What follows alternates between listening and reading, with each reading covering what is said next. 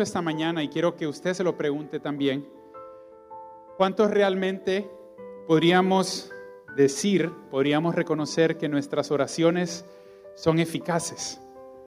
Usted podría admitir realmente cuando piensa en su vida de oración, en las oraciones que usted hace, si realmente sus oraciones son eficaces. Y tal vez, ¿a qué me refiero? Tengo que explicarlo un poco. Yo sé que hay personas en este lugar y tal vez en la televisión también que nunca en su vida han hecho una oración de verdad. Es posible, es posible que tal vez usted que me escucha, eh, de repente en su niñez tal vez repitió el Padre Nuestro o ahorita que estaba en las alabanzas eh, junto con Coti y los hermanos, de repente cerró sus ojos, pero tal vez nunca ha tenido una oración por usted mismo, que usted le diga al Señor, yo te necesito, yo te amo, perdóname. Y si ese es su caso, yo anhelo que el día de hoy usted pueda hacer la oración por primera vez y tenga esa expectativa. Pero también hay otros en este lugar que estoy seguro que tienen una vida de oración muy buena, que son maduros en la fe. Tal vez usted de las personas que se levanta la mayoría de las madrugadas a orar y, le animo que lo siga haciendo, no, no deje de hacerlo, pero hágase la pregunta si tal vez sus oraciones están siendo tan eficaces como podrían ser. ¿A qué me refiero? En el sentido que tal vez hay personas a su alrededor que nunca se acercarían al pastor o que nunca se acercarían a algún líder aquí en la iglesia y lo conocen a usted, la conocen a usted y es el momento, la oportunidad para que usted ore por esas personas. Y tal vez usted tiene el bote de aceite ahí y lo tiene en su tocador y lo está usando solamente en su familia, pero no lo está compartiendo con las demás personas que necesitan oración, que necesitan que usted ore por ellos. Entonces, yo le invito también que esta mañana preste atención a la palabra del Señor y escuche qué es lo que el Señor le quiere animar a hacer a usted. Y de ahí tal vez están donde están la mayoría, y quiero que se haga esa pregunta, ¿cuántos cristianos de los que están aquí vienen a la iglesia, tal vez sirven en un ministerio, pero no sienten que sus oraciones son eficaces? ¿A qué me refiero? Tal vez Tú no oras porque en el pasado oraste y no recibiste lo que pediste. O tal vez no pasó nada. O no oras porque no sabes cómo pedir o qué pedir. O tal vez piensas que Dios no te va a escuchar porque tal vez hay pecado en tu vida. O tal vez lo intentas y se te hace difícil porque te parece algo complicado, aburrido o no sabes cómo empezar a orar. Esta mañana yo te quiero hablar a ti también. Tal vez tienes semanas, meses o incluso años pidiéndole a Dios una cosa y estás esperando todavía la respuesta. Yo te quiero hablar a ti este día para que tú puedas hacer oraciones más eficaces. Y lo vamos a ver en la palabra de Dios. Sí quiero aclarar algo antes, que una oración eficaz no es necesariamente donde Dios te va a dar exactamente lo que tú le estás pidiendo. Porque vemos el ejemplo del maestro de maestros, el mismo Señor Jesús. En un momento antes de ir a la cruz, allá en Getsemaní, él estaba orando. ¿Y qué fue lo que le pidió al Padre? Le dijo, Padre, si es posible, pasa de mí esta copa, pero que no se haga mi voluntad, sino la tuya. ¿Y cuál fue la respuesta de Dios? Dios le dijo que tenía que ir a la cruz. Él fue a la cruz. Pero note Lucas 4:43 cuál fue la respuesta, porque sí hubo una respuesta puntual. Dice la Biblia que un ángel se le apareció al Señor Jesús y lo fortaleció. Entonces, aunque la respuesta para el Señor Jesús fue que no podía pasar de él, que sí él tenía que tomar esa copa, pero Dios le mandó un ángel para que lo ministrara, para que lo fortaleciera, mi hermano. Y eso es lo que yo quiero para nosotros esta mañana. Quiero que nuestras oraciones sean eficaces para que sin importar lo que le estemos pidiendo al Señor, podamos ver una respuesta palpable. Y el Señor Jesús nos enseña mucho porque todas las oraciones del Señor Jesús fueron eficaces. Todo lo que él le pidió a Dios, hubo una respuesta. Y eso es lo que yo quiero para nosotros esta mañana. Y lo vamos a estudiar juntos en el libro de Santiago. Abra esta carta, esta epístola conmigo. Santiago capítulo 5. Vamos a quedarnos ahí esta mañana en el versículo 13 al 18. Santiago capítulo 5 de los versículos 13 al 18. Ahí vamos a estudiar la palabra del Señor y vamos a ver cómo podemos hacer oraciones eficaces. Y usted de los que toma notas, He titulado este mensaje La oración eficaz. Así que vamos a leer juntos, puede verlo ahí en la pantalla o en su, en su pantalla también. Dice así, ¿está alguno entre vosotros afligido? Haga oración. ¿Está alguno alegre? Cante alabanzas. ¿Está alguno enfermo entre vosotros? Llame a los ancianos de la iglesia y oren por él, ungiéndole con aceite en el nombre del Señor. Y la oración de fe salvará al enfermo, y el Señor lo levantará. Y si hubiera cometido pecados, les serán perdonados. Confesaos vuestras ofensas unos a otros y orad unos por otros para que seáis sanados. La oración eficaz del justo puede mucho.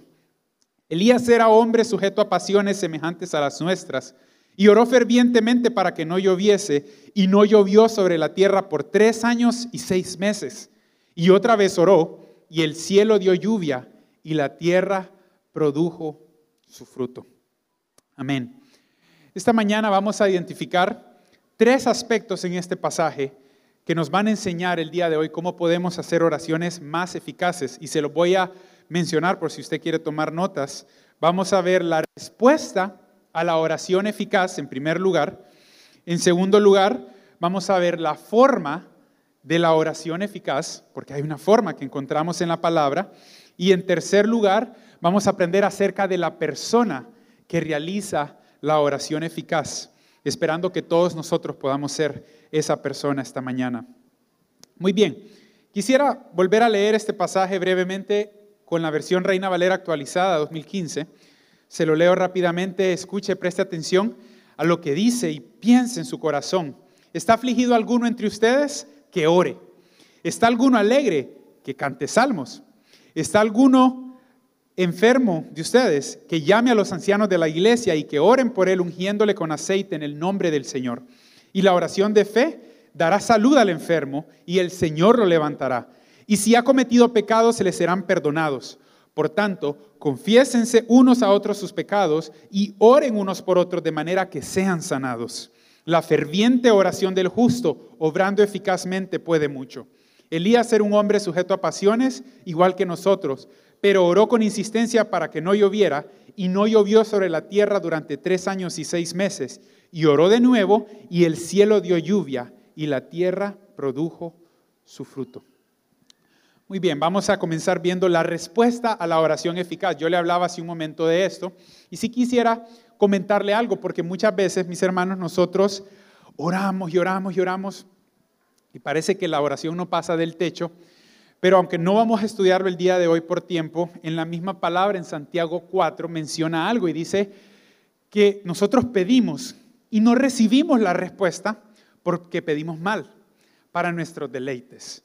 Y las, de nuestras oraciones son importantes porque a veces nosotros pedimos y oramos, pero no conocemos a Dios.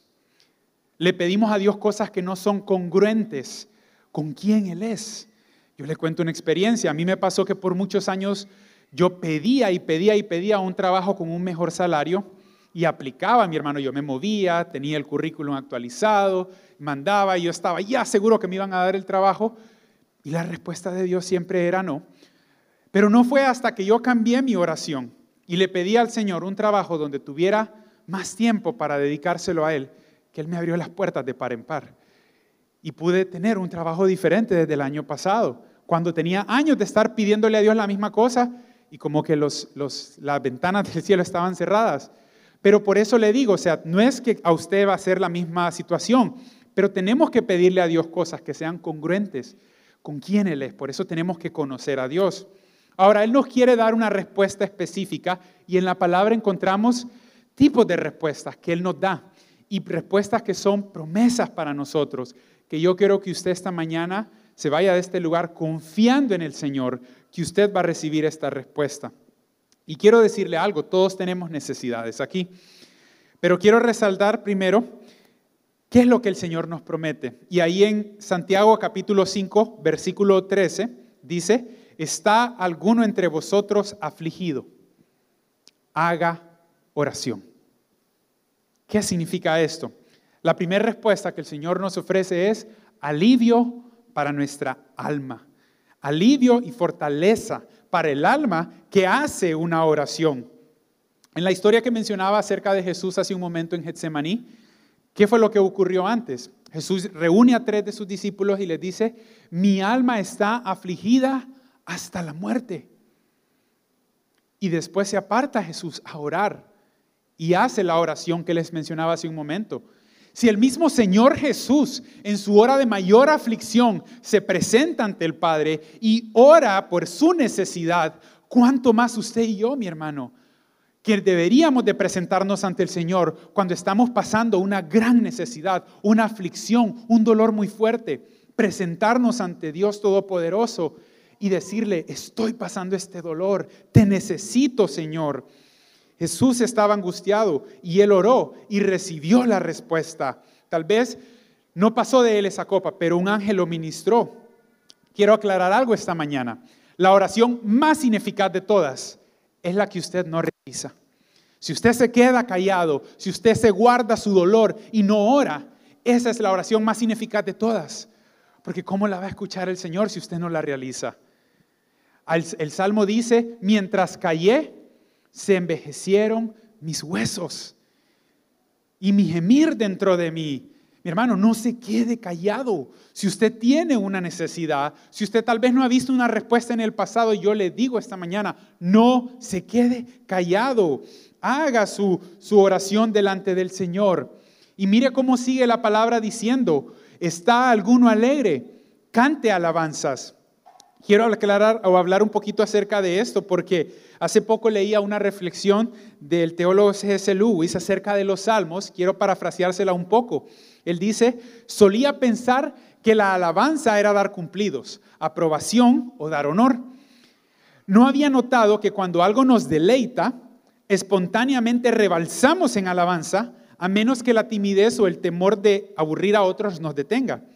El mundo resuena en alabanza enamorados, alabándose, lectores a su autor favorito, fanáticos alaban a su equipo o deporte, alabanza hacia el clima, platos, vinos, quesos, carros, caballos, países, políticos, alabanza a los niños, a las flores, a las montañas, a las series, a las colecciones, incluso hasta las decoraciones. El mundo alaba muchas cosas y las personas alaban lo que valoran y espontáneamente motivan a otros a que alabemos con ellos.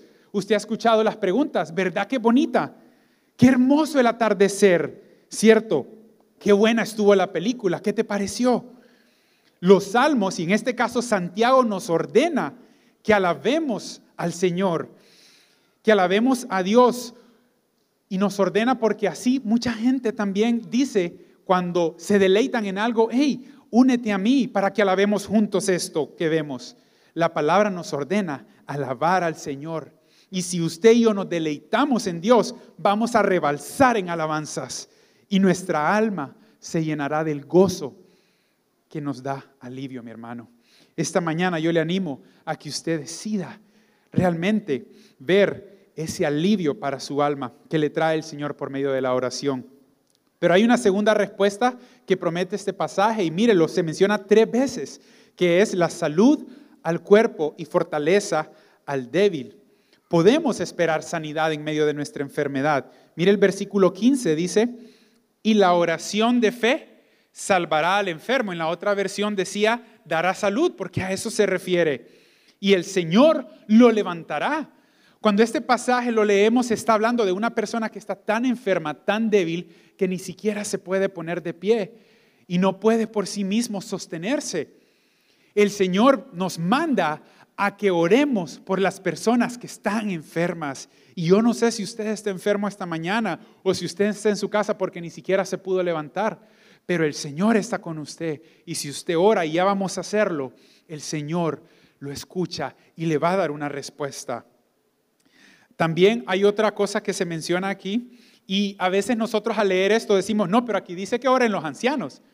Pero hay una responsabilidad también para usted. En el versículo 16 dice, confesaos vuestras ofensas unos a otros y orad unos por otros para que seáis sanados. Dice, orad unos por otros para que seáis sanados. Entonces no solo es de los ancianos, no solo es de los líderes, también es la responsabilidad que tiene usted de orar por otros para que seamos sanados.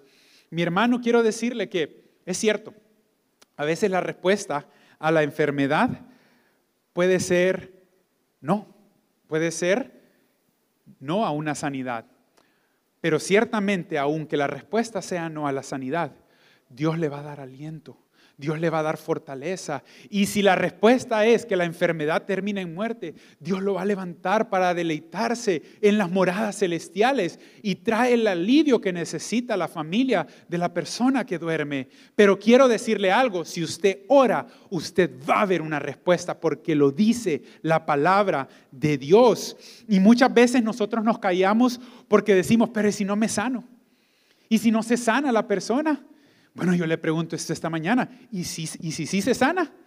Y si el Señor quiere hacer el milagro y está poniéndole a usted el momento para que usted haga la oración y usted tal vez está desaprovechando la oportunidad porque está dudando. El Señor ha designado muchos milagros que quiere hacer a través de nosotros, pero también ha designado que nosotros hagamos oración. Quiero contarle un testimonio de nuestra familia. Mi esposa está embarazada y si el Señor nos lo permite, en dos meses vamos a conocer a esa hermosa bebé. Pero hace dos meses, eh, cuando fuimos a la consulta con la ginecóloga, eh, escuchamos algo que, que nadie le gusta escuchar en una cita con, con, una, con un embarazo. La ginecóloga vio algo en el ultrasonido que no, que no tenía que estar ahí. Y en ese momento no era algo grave, pero sí era algo que nos preocupó un poco. Y con mi esposa tomamos la decisión de, no compartirlo con muchas personas. Es más, ni siquiera le compartimos a nuestros padres, a nuestros abuelos o tíos. Eh, solamente le dijimos a una pareja de la iglesia que, está aquí esta mañana para que oraran con nosotros. Y empezamos a orar, mi hermano. Y una decisión que tomamos es que empezamos a orar tres veces al día, mañana, tarde y noche, por esta petición por nuestra bebé. Y estábamos confiando en el Señor. Hace un mes que fuimos a la segunda consulta, ya aquello ya estaba mejorando. Y yo quería ya tener el milagro completo porque quería compartirlo en el culto de acción de gracias, pero el Señor ya tenía designado que fuera hasta esta semana que fuimos a la última consulta para ver el milagro completo, mi hermano. Y hoy puedo testificar de que ya lo que estaba ahí ya desapareció y mi bebé está sana, gracias a Dios. Y gloria al nombre de nuestro Dios, porque a Él le plació Él ya tenía designado que hiciéramos la oración y nosotros vimos, y qué hermoso es poder contarle esta mañana, cuando nos uníamos todas las mañanas, tarde y noche, a orar, a orar, a orar, y vimos una respuesta, mi hermano. Y a veces también la respuesta ha sido no. Yo conozco personas que padecen de su estómago crónicamente y oran y oran y oran y la respuesta de Dios ha sido no. Pero en esa madurez que el Señor nos da, el comentario ha sido, no, pero yo sé que a través de esta, de esta situación en mi estómago, yo me acerco a Dios y yo me mantengo en oración constante y veo cómo el Señor me fortalece y me da la fe que necesito para seguir orando. Por eso le digo esta mañana, ore por la enfermedad, porque algo maravilloso el Señor va a hacer cuando usted decide orar y creer en el Señor. Gloria a Dios por su, por su poder. Pero hay una tercera respuesta ante la oración y creo que es la más importante de las tres y es el perdón de los pecados. Ahí en Santiago usted lo puede leer, dice el versículo 15, y si hubiere cometido pecados, le serán perdonados. Jesús muchas veces cuando alguien enfermo se le acercaba y le pedía oración, ¿qué era lo que Jesús decía? Tus pecados te son perdonados. Y aquella vez, cuando estaba el paralítico con los amigos, le dijo, tus pecados te son perdonados. Y la gente, los fariseos, empezaron a murmurar, ¿y cómo dice que sus pecados te son perdonados? Y después le dijo, levántate y anda, y sanó a aquel, aquel hombre paralítico. Porque realmente, hermanos, lo más importante para nosotros es la sanidad de nuestra alma, que nuestros pecados sean perdonados, que podamos ser limpios de toda nuestra maldad. Y el Señor realmente quiere darnos eso. Pero tenemos que pedírselo. Tenemos que pedirle a Dios y confesarle nuestros pecados para poder recibir el perdón que Él nos ofrece. Ahora, esta mañana hemos estado hablando de la respuesta, pero también quiero hablarle un poco acerca de la forma, porque a veces tal vez usted no sabe cómo orar y se pregunta, bueno, ¿cuál, ¿hay alguna forma para orar? Bueno, la palabra sí nos habla de algunos detalles que podemos hacer para que nuestras oraciones sean más eficaces. El primero de esos es orar con fe, orar con insistencia. El, pasaje que leemos en Santiago menciona al profeta Elías. Dice que Elías oró fervientemente. En la, en la palabra original de este pasaje, literalmente es una expresión que quiere decir oró con oración. Y eso tal vez para usted no tiene mucho sentido, pero lo que se refiere es que cuando usted tiene una necesidad tan grande, que solamente el poder sobrenatural, de Dios le podría dar esa respuesta y ora con fervor, ora con insistencia. No lo vamos a leer por tiempo, pero usted puede encontrarlo en su Biblia, en el libro de Primero de Reyes, capítulo 17 y 18. Cuenta la historia de Elías que hace referencia a Santiago. Dice la Biblia que por tres años y medio no llovió en la tierra de Israel en aquel entonces.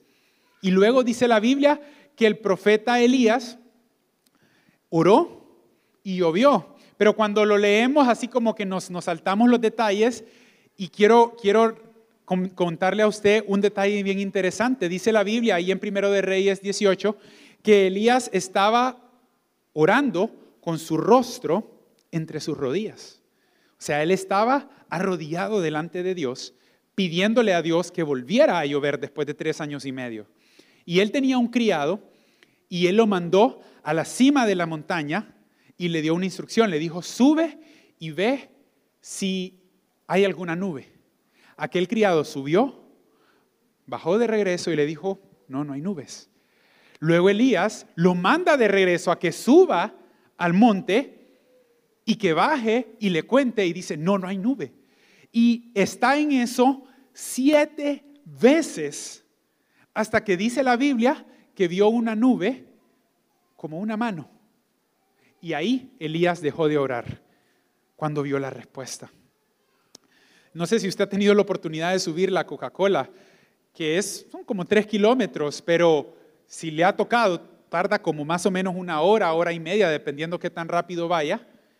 Pero yo me imagino a Elías ese, ese día mandando al criado que subiera al monte, que bajara al monte, que subiera al monte, que bajara al monte siete veces. ¿Cuánto tiempo estuvo Elías con su rostro de rodillas, orando, orando, orando con fervor, insistiendo, pidiéndole al Señor, y vio la respuesta. Algunas veces, mi hermano, usted y yo nos cansamos a los cinco minutos, o le pedimos al Señor algo y ah, como no me dio la respuesta, ya no voy a orar. Pero a veces necesitamos orar con insistencia y seguir orando y esa forma de orar para ver la respuesta de Dios. Hay un segundo detalle que está en el pasaje y es el que leemos en el versículo 14. ¿Está alguno enfermo entre vosotros? Llame a los ancianos de la iglesia y oren por él. Mi hermano, es importante a veces también, cuando la petición es muy grande, que otras personas oren por nosotros también. Que nosotros oremos por otras personas que están pasando una necesidad.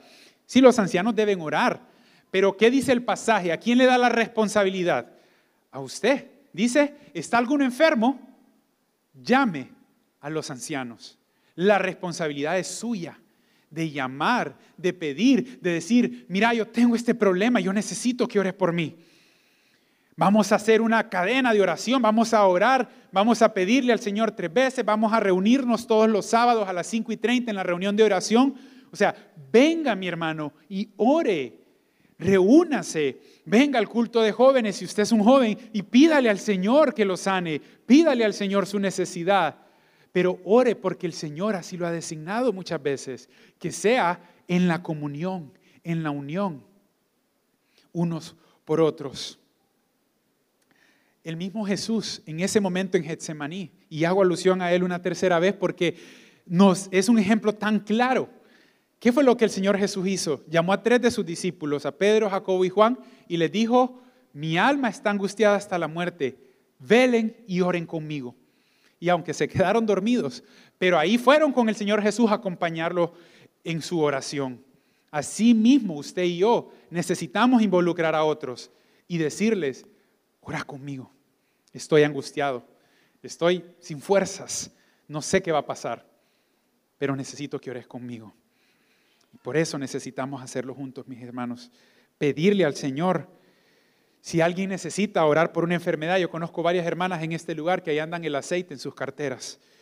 Y va a haber un momento para pedir esa oración. Pero hay una tercera forma que nos menciona el pasaje y es el versículo 16. Confesaos vuestras ofensas unos a otros y orad unos por otros.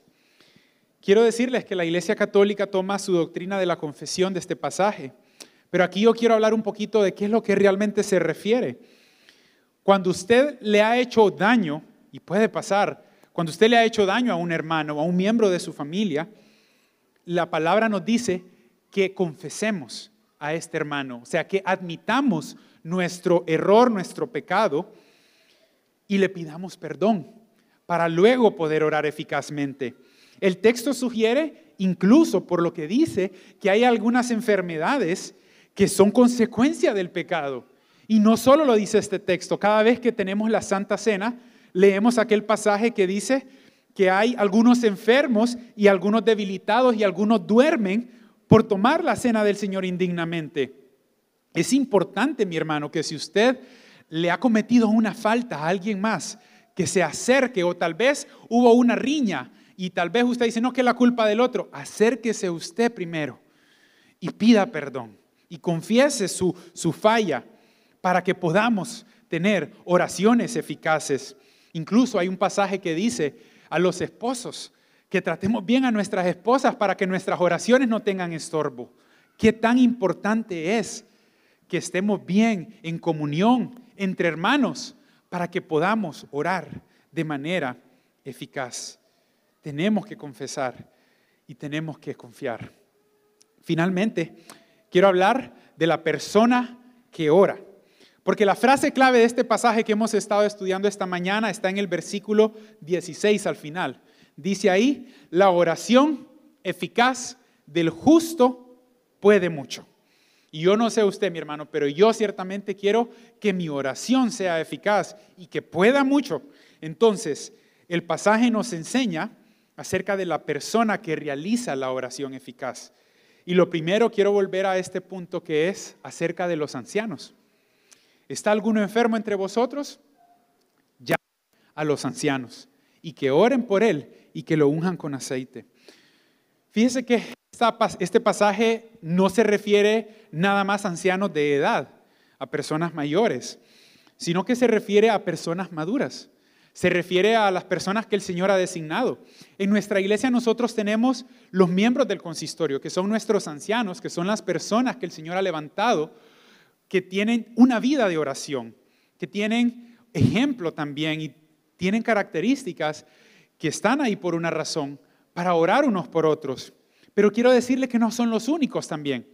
Puede ser que usted tiene un niño y puede llevar a su niño al ministerio de Minipier para que oren por él. O tal vez usted es un matrimonio que tiene una necesidad en su, en su relación matrimonial. Vaya al ministerio de oración con su líder. Y si no tiene, pues acérquese para que puedan orar por usted.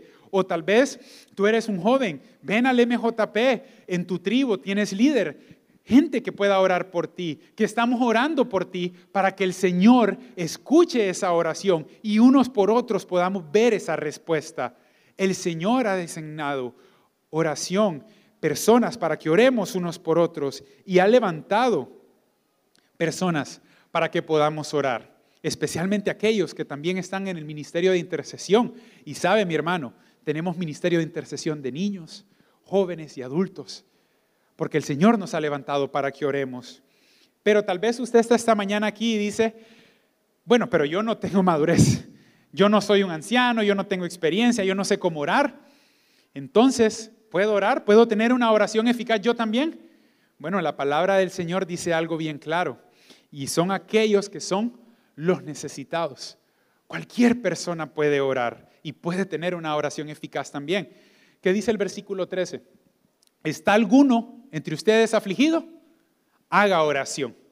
Ahí no dice, Está alguno que tiene dos años de seminario, está alguno que tiene cinco años de servir en un ministerio. Dice, está alguno afligido, haga oración, porque cualquiera puede hacer la oración. Y es más, al final del pasaje, cuando nos menciona a Elías, nos lo da como ejemplo porque dice específicamente esto. Dice, Elías era un hombre sujeto a pasiones semejantes a las nuestras. ¿Qué significa esto? Bueno, en el original literalmente dice que Elías es de la misma naturaleza que nosotros. Me llama la atención que haga referencia a Elías porque yo no sé si usted ha leído la historia de Elías, pero Elías fue un hombre que el Señor levantó y lo usó para hacer muchos milagros. Elías, Dios lo usó poderosamente tanto así que, Elías no murió. Dice la Biblia que Elías fue levantado en un torbellino y fue traspuesto también, fue levantado al cielo. Elías no murió.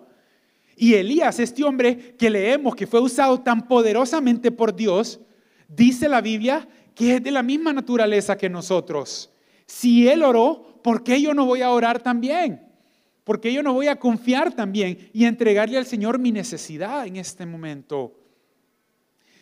Tal vez usted se pregunta, bueno, ¿y qué, es Elías? Bueno, ¿sabe algo, mi hermano? Elías también fue tentado, igual que usted y que yo. Y en la Biblia leemos que Elías en un momento de su vida se desanimó también. ¿Cuánto más nosotros que a veces nos desanimamos? Si usted me está escuchando en su casa hoy, yo no sé si usted tal vez no ha tenido una vida de oración últimamente. Yo le animo esta mañana a que busque la oración, a que decida orar, porque el Señor quiere escuchar su oración también. No solamente de los ancianos o de los líderes o de los maestros, su oración también. El Señor la quiere escuchar. Porque no se trata de ser alguien sobrenatural, mi hermano. Porque usted dice, Elías, no, es que Elías era sobrenatural. No, no se trata de ser alguien sobrenatural, sino de orar al único que puede cambiar lo natural, al único que puede transformar lo que necesitamos, hacer el milagro, sanar la enfermedad. Y ese es Dios. Ese es nuestro Dios. Pero el pasaje clave de esta mañana dice, la oración eficaz del justo puede mucho. Entonces la pregunta es, bueno, ¿y quién es el justo? ¿Quién es el justo entonces? Brevemente quiero que estudiemos esto un poquito porque creo que todos en este lugar vamos a querer ser justos para que nuestras oraciones sean eficaces. Y la palabra de Dios nos ofrece cómo podemos serlo. Muchas veces cuando la Biblia habla del justo, está hablando de una persona recta, una persona que hace el bien, pero en otros pasajes también habla de justos e injustos. Hay un pasaje que dice que en el final de los tiempos van a levantar a los justos y los injustos no. Pero mire lo que dice la Biblia en Romanos capítulo 3, versículo 10. Ahí nos enseña puntualmente acerca de, esto, de, cómo ser justos o, o qué es lo que podemos hacer. Romanos 3.10 dice, como está escrito, no hay justo ni aún uno. Ah, bueno, ahora se puso complicada la cosa porque, porque dice que la oración del justo va a ser eficaz, pero aquí Romanos me está diciendo que no hay ningún justo. ¿Cómo es esto? Bueno, un poquito más adelante en el versículo 23, sigamos leyendo ahí en Romanos 23 y 24, por cuanto todos pecaron y están destituidos de la gloria de Dios, siendo justificados gratuitamente por su gracia, mediante la redención que es en Cristo. Ah, bueno, o sea que no hay ningún justo, pero pueden ser justificados gratuitamente por la gracia que es por medio de Cristo Jesús. Muy bien, démosle vuelta a la página ahí mismo en Romanos 5, capítulo, eh, versículo 19, y dice, porque así como por la desobediencia de un hombre, los muchos fueron, fueron constituidos pecadores, así también por la obediencia de uno, los muchos serán constituidos justos. Ese uno del que está hablando es Jesús. Por la obediencia de Jesús, muchos van a ser constituidos justos. Amén. La palabra nos enseña esto, que podemos ser llamados justos, que nadie es justificado por las obras, pero que el justo por la fe vivirá. Entonces, si usted esta mañana está aquí y tal vez usted necesita ser justificado, puede serlo por medio de Cristo.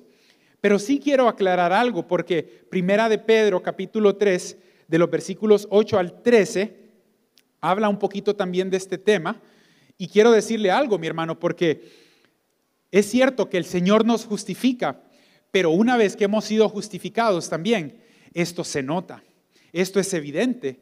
Mire lo que dice Primera de Pedro, capítulo 3 del 8 al 13.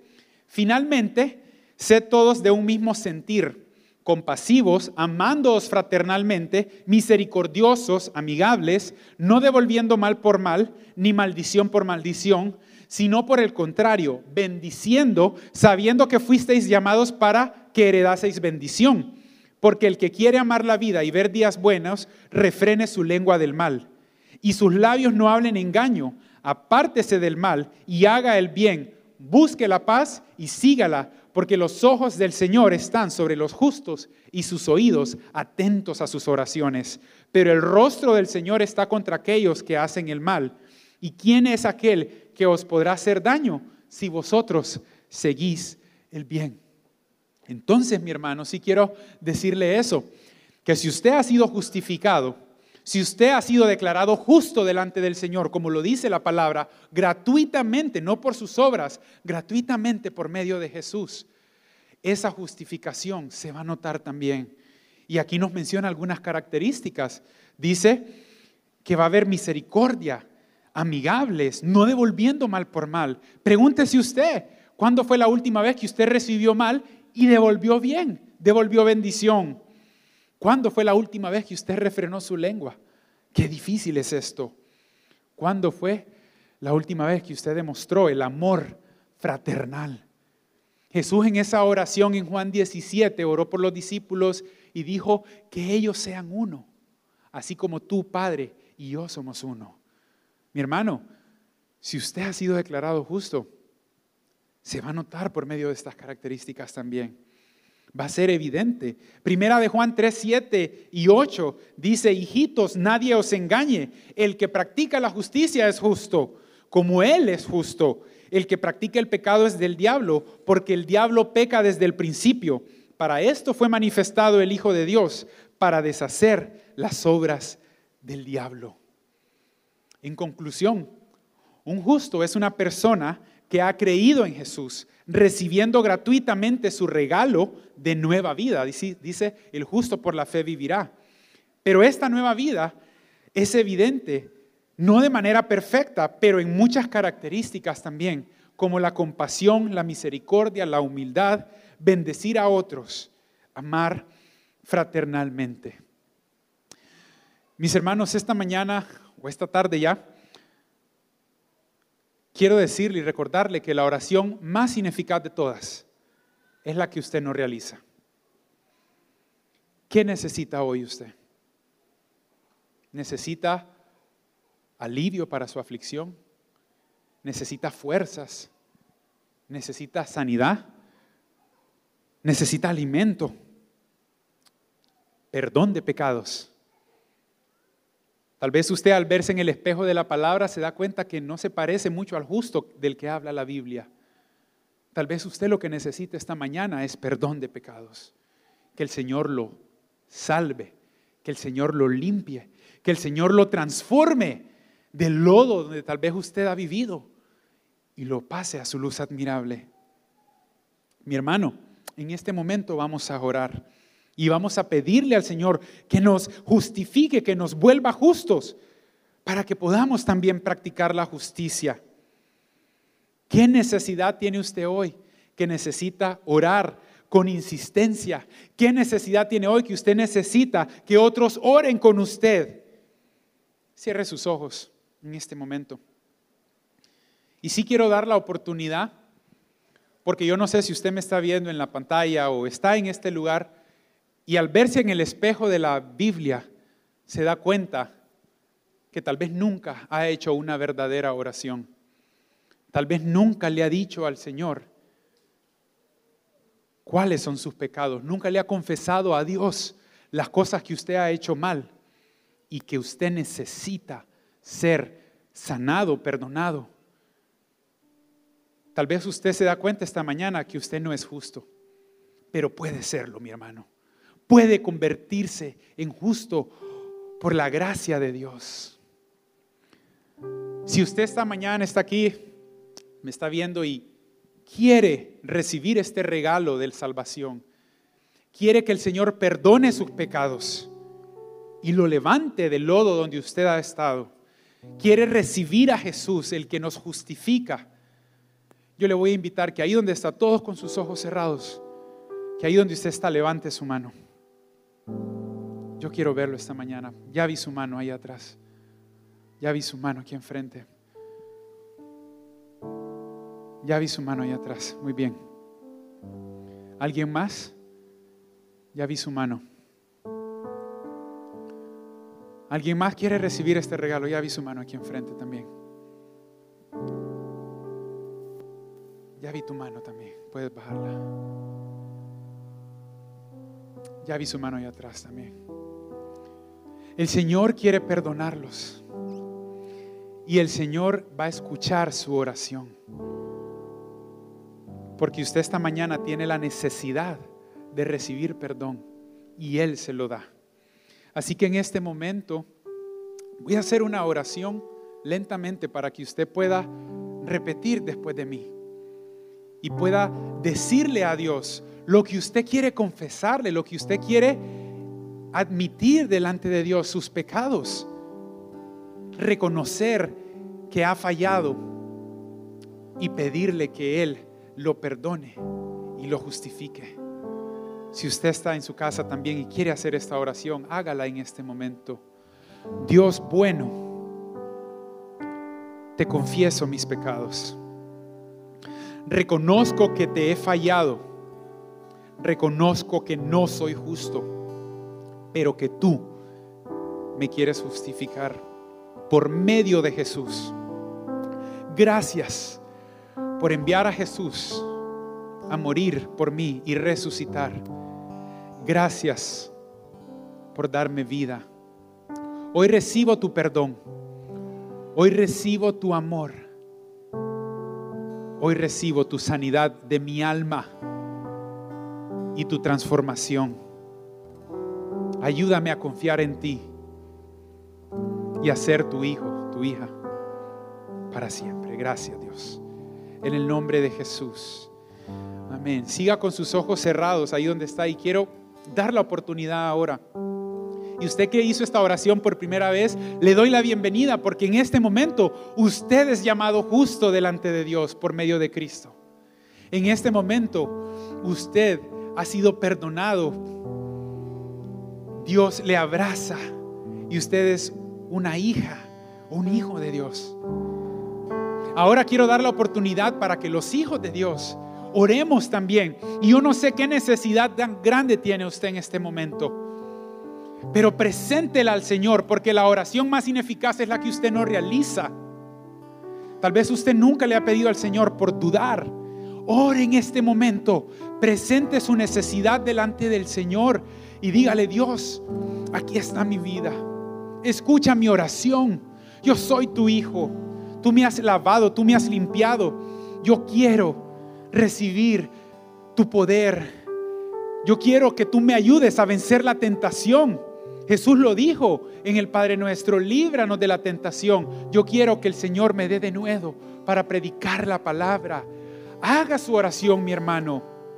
O tal vez usted esta mañana está aquí y está pensando, bueno, pero pero ya yo voy a ver la respuesta, pero tal vez Dios lo está llamando a empezar el proceso de oración para que usted esté orando con insistencia una y otra vez, con fervor, arrodillado en su casa y empiece a orar, a orar, a orar y escriba su petición para cuando mire la respuesta, cante salmos y alabe al Señor por la respuesta también. O tal vez usted está aquí esta mañana y está con una enfermedad y usted quiere llamar a otros que oren por usted. Yo quiero pedirte, si tú estás aquí hoy y tienes una enfermedad y quieres que oremos por esa enfermedad. Ponte de pie ahí donde estás. Si tienes una enfermedad, si tienes una necesidad tan grande que solamente Dios te lo puede dar. O tal vez puedes ir a un médico, pero quieres orar. Ponte de pie ahí donde estás y pídele al Señor por tu enfermedad. Este es momento de que oremos por la enfermedad. Aquellos que están alrededor de las personas que se están poniendo de pie, si es de su familia, o tú eres un líder, o sirves, eres un anciano, mira a esa persona que se está poniendo de pie y ora por esa persona, porque esto dice la Biblia. ¿Está alguno de vosotros enfermos? Llame a los ancianos y que lo unjan con aceite y oren por él. Y la oración de fe salvará al enfermo. Y si hubiera cometido pecados, le serán perdonados. Si tú tal vez estás en tu casa y no tienes a nadie a tu alrededor, ponte de pie también y vamos a orar por ti. Y vamos a pedirle al Señor que te sane, que te restaure, que te dé salud si usted tal vez no se ha puesto de pie, pero quiere hacerlo, póngase de pie. Si quiere oración, póngase de pie, levante su mano y dígale, Señor, aquí estoy. Yo quiero que oren por mí. Yo quiero que me sanen, Señor. Yo quiero que me restaures.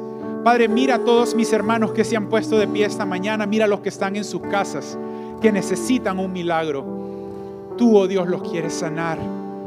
Tú, oh Dios, has designado que oremos unos por otros para ver la respuesta Así que en este momento, Padre, humildemente venimos delante de ti, en el nombre de Jesús, y te pedimos que sanes a todos aquellos que están enfermos, Señor.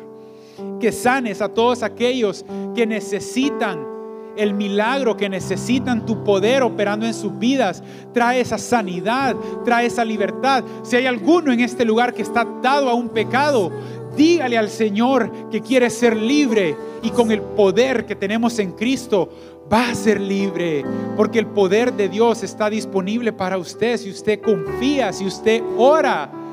Ore mi hermano, pídale al Señor el poder sobrenatural de Dios que obre en su vida y la oración eficaz del justo puede mucho.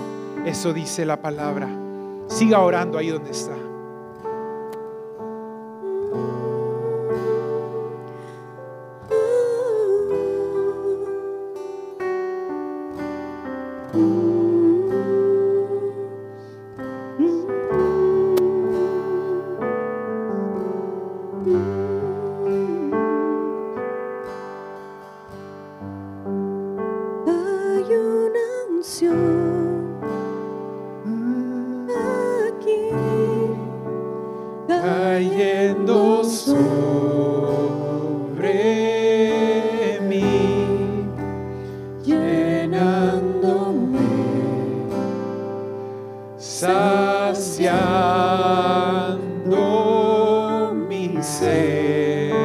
Ponerse de pie y alabar al Señor, hágalo. Atabe al Señor. Hay una unción aquí cayendo sobre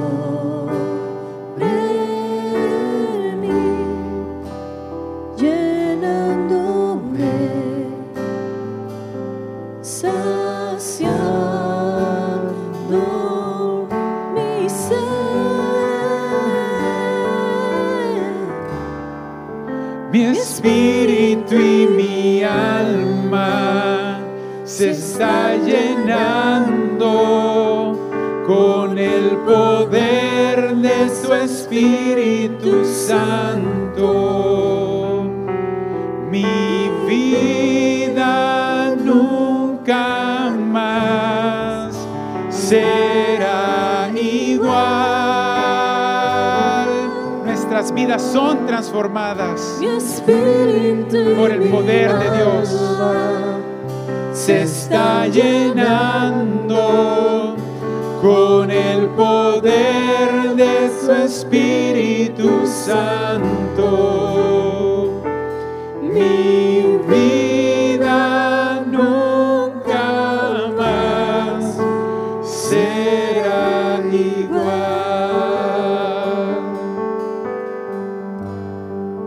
Decláralo con fe. Transforma nuestras vidas, Señor. Transfórmanos, Espíritu Santo. Espíritu Santo. Mira cada persona en este lugar, cada hijo, cada uno que quiere, necesita tu poder, Señor.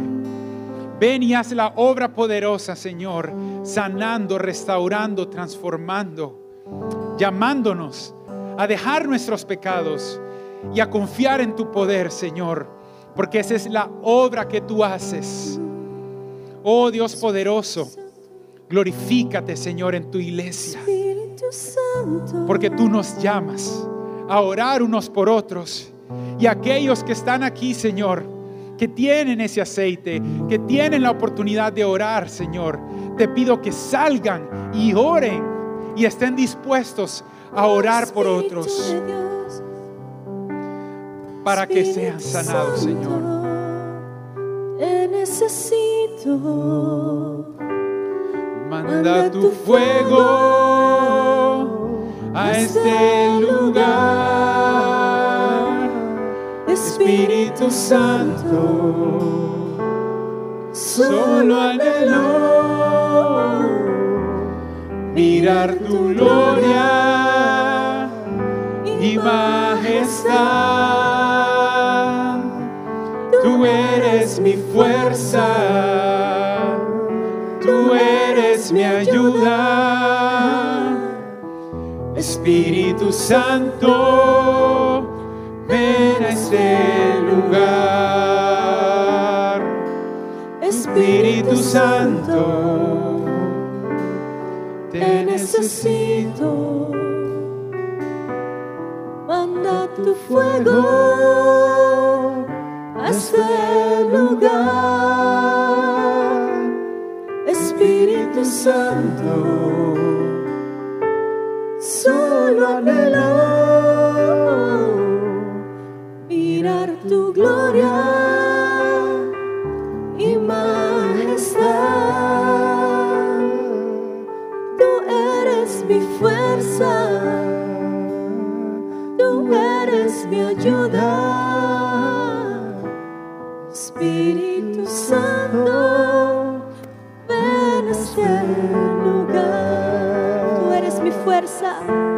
tú eres mi fuerza,